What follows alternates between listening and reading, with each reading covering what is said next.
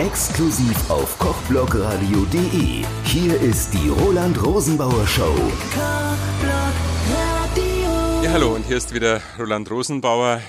Direkt beim Nürnberger Lesefest, Wortkünstler Mittelfranken sind hier versammelt und der Wortkünstler, der das alles organisiert, steht jetzt vor mir, der Helmut Herrmann. Hallo. Hallo. Und die Sarah Träumer. Und die Sarah Träumer, ja. Hallo. Sarah kommt dann gleich auch noch dazu. Die macht hier wunderbare Musik. Ich habe den Namen jetzt ein paar Mal lesen müssen, ähm, weil ich habe gedacht, die Musik, die ist so verträumt. Die Frau muss Träumer heißen, aber sie heißt Träumer. Also wir lachen hier, weil der Helmut hat hier einige Satiren losgelassen. Ähm, reden wir gleich nochmal drüber. Erst noch über das Festival. Das Festival veranstaltet. Wie ist es überhaupt zur Idee? Wie, wie kam es zu diesem Festival? Nürnberger Lesefest klingt ja schon ganz toll. Ja, wir sind ja eigentlich Franken und da haben wir gesagt, wir mähen was da. Und äh, weil wir unsere Künstlergruppe und so, eine Künstler ist ja fast ein wenig übertrieben, möchte ich sagen. Also jedenfalls in der Autorengruppe haben wir dann gesagt, naja, wir haben einige Ziele und da könnte man vielleicht auch mal ein Lesefest dann organisieren. Und vorerst ist einmal erst noch dabei geblieben, dass wir gesagt haben, naja, können wir das überhaupt stemmen oder bringen wir es überhaupt über die Bühne so? Und irgendwann war es dann doch so weit, dass wir gesagt haben, okay, wir gehen jetzt das Risiko ein und probieren es halt einfach. Und wenn es ein Flop wird, okay, kann man nichts machen. Und wenn ja, dann kommt nächstes Jahr natürlich wieder eine Verlängerung. Ich denke mal, momentan sieht es nach nächstem Jahr aus. Der Saal ist voll, trotz wunderbarer Sonne draußen. Wer geht eigentlich an so einem Sonnentag gern in geschlossene Räume und hört sich irgendwelche Geschichten an? Dazu läuft heute auch noch der erste Tag der Konsumenta. Also ich muss sagen, die Konkurrenz ist schon groß. Ja, und im Anschluss ja nur das, äh, die Lyriknacht, aber die ist erst ab 22 Uhr, also da kommen wir uns nicht ins Gehege. Ich habe bloß in Christian Schreuer versprochen, dass ich ein wenig Werbung für Seifest auch noch mache, weil wir haben uns da irgendwie gesagt, äh, überschneiden wir uns nicht, weil das sind junge Leute und das ist eigentlich nur auf Lyrik die Betonung. Also wenn ihr irgendwie noch wach seid oder so oder nur Lust habt, weiterzumachen mit Literatur, geht ihr zur Lyriknacht. Ja, ich denke mal, die Autoren der Lyriknacht, die werden jetzt gerade frühstücken und sich so langsam vorbereiten. Ja, Stichwort Autoren. Wie bist du eigentlich zur Autorenschaft gekommen? Wann ging es bei dir mit dem Schreiben los? Ja, das war eigentlich schon in der Schule damals so. Ich war einer der ersten, wo in der Volksschule damals äh, Schülerzeitung gemacht haben. Damals war das eine ganz tolle Sache, weil da hat man jetzt mal so blaue Hände gehabt, wenn man das Ganze von der Matrizen abgezogen hat und so.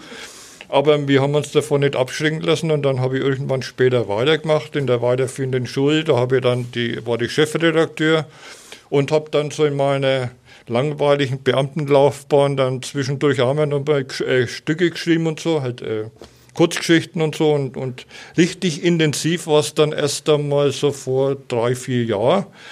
Da habe ich mich dem Thema Rennes Chateau angenommen.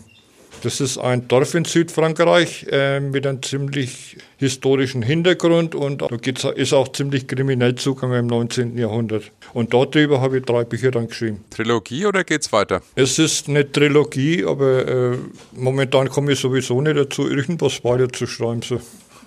Weil das ist so viel äh, organisatorische Tätigkeit mit Lesereien, mit dem Lesefest. Dann steht eine Anthologie aus, die wollen wir dann nächstes Jahr auf den Weg bringen. Und wie gesagt, ich bin dann im AVF, bin ich dann oder bin ich eigentlich nur Mitglied, aber ich bin zweiter Vorsitzender noch in der, beim Schriftstellerverband und da haben sie auch einiges wieder geplant. Zurück zum heutigen Tag, da haben wir keine Krimis gehört, sondern Satiren. Und zwar so richtig schön fränkisch aus dem Leben, auch so ein Standbein oder geht es mit dem Kabarett eigentlich gerade so los? Ich habe mich eigentlich schon immer wegen für Satire interessiert. Ich war auch damals schon wegen der, der Klassenkasper so und äh, haben wir gedacht, nee, magst du mal vielleicht mehr draußen? Und manchmal ist es auch unfreiwillig, manchmal ist es Gewalt, also es ist je nachdem, wie ich gerade aufgelegt bin. Jetzt gehe ich mal rum zur Sarah. Wie hat sich das eigentlich entwickelt, dass du ihn so als Senior wahrgenommen hast, den man dann suchen muss, wenn er aus dem Seniorenheim vermisst wird? Ja, also dass ich da auch irgendwie mitspreche auf der Bühne, das war tatsächlich seine Idee. Ähm, da hat er mir dann den Text aufgeschrieben und äh, gnädigerweise nicht auf Fränkisch, sodass ich meistens damit auch was anfangen kann, außer es sind irgendwelche Witze, die ich doch nicht ganz verstehe. Dann hole ich mir nochmal Rat und frage, was das genau bedeutet. Ja, die Witze, die sind schon so uralt, die haben schon so ein Bart. Ja, und als begnadete Gitarristin, ich habe dich erst wahrgenommen als ähm, jemand, die halt dieses musikalisch untermalt, das Festival. Aber jetzt auch richtig schöne Lieder, die dann so richtig zusammenpassen. Wessen Idee war das? Ursprünglich war das die Idee von meiner Oma tatsächlich, die hier ähm, diesen Treff kennengelernt hat und dann irgendwie den Vorschlag mal gebracht hatte, man könnte ja diese Geschichten mit Musik kombinieren. Und äh, so ist es dann entstanden. Und ich suche dann halt äh, möglichst passende Stücke immer aus zu den Texten, wobei es meistens relativ spontan äh, organisiert wird bei uns. Das Lied, das wir heute gehört haben, äh, ganz spontan. Wo ich gesungen habe? Ja. Ja, das ist nur umgedichtet. Das ist nicht ursprünglich von mir, muss ich da gestehen, sondern das ist von äh, Max Biondo. Genau. Aber es heißt das kleine Lied vom Altersunterschied. Also war sehr passend. Ja, ja, wie war das? Doppelt so alt und noch viel mehr und so weiter. Hat wirklich sehr gut gepasst. Ich gehe mal wieder rum.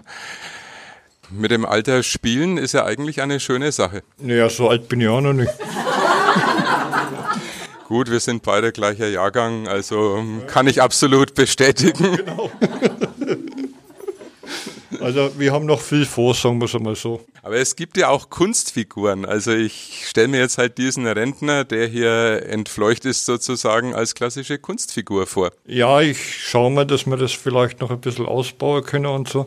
Ich tendiere sowieso immer mehr Richtung Kabarett, weil ich finde äh, langsam Lesungen irgendwie langweilig. Also ich kann mir nicht helfen. Ich denke mir halt immer aus, äh, man muss es irgendwie ein wenig untermalen, vielleicht mit Musik. Man muss äh, neue Wege gehen und so. Wir werden heute auch noch von der Margit Heumann was äh, hören und sehen. Das ist da schon mal angedeutet daran. Also wir versuchen schon irgendwie auch äh, bei uns in der Wortkünstlergruppe auch ein wenig neue Wege zu beschreiten und ein wenig das Ganze weiterzuführen. So. Weil äh, wir wollen ein Publikum ein größeres auch und da muss man sich eben was einfallen lassen. Ja, man kann da viel tun. Also Lesungen können immer spannend gestaltet werden. Man sieht das ja auch an den äh, Poetry Slammern. Das ist ja eigentlich eine ganz interessante, tolle Entwicklung. Also wie da plötzlich die Lyrik wieder salonfähig wird. Ja, auf jeden Fall. Also ich meine, äh, wir versuchen auch irgendwann einmal auf die Jugend ein wenig zuzugehen und die ein wenig zu integrieren. Äh, bei uns im Schriftstellerverband ist momentan ein Ansatz da, äh, dass wir also Leute vom Poetry Slam einladen und so, bekannte Poetry Slammer und versuchen mit denen irgendwie was auf die Beine zu stellen. Ich will es aber auch mit meiner Wortkünstlergruppe mal irgendwann so weit bringen, dass man auch die ein wenig integrieren kann dabei. Slam of the Generations wäre doch mal was. Junge gegen alte Lyriker und zusammen auf der Bühne kann eigentlich nur tolle Effekte bringen. Gib ich mal so mit. Ja, wie gesagt, das, es müssen neue Wege beschritten werden und so. Und, und, und äh, die Lesung an sich da mit Goldfischglas, halt noch mit äh, Wasserglas und, und Rose. Äh, vorhin haben sie mich schon gefragt, wo sind die Rosen hinkommen. So, da war nämlich eine Rose gestanden. Ach so, die steht da hinten. Ja, okay.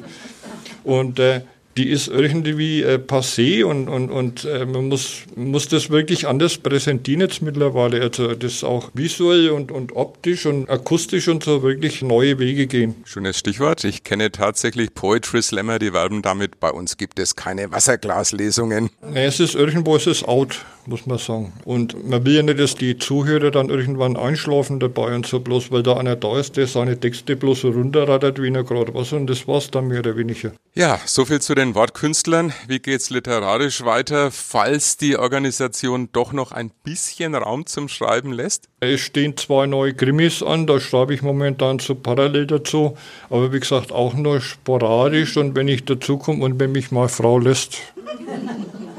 Die macht nämlich, kann man ja Werbung machen dafür, für äh, Foodsharing. Das ist also Lebensmittelretten und da werde ich teilweise auch immer ziemlich damit eingespannt so.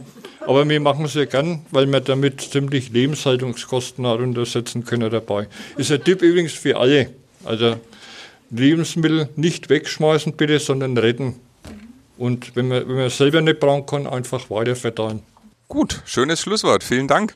Ja, ich danke auch.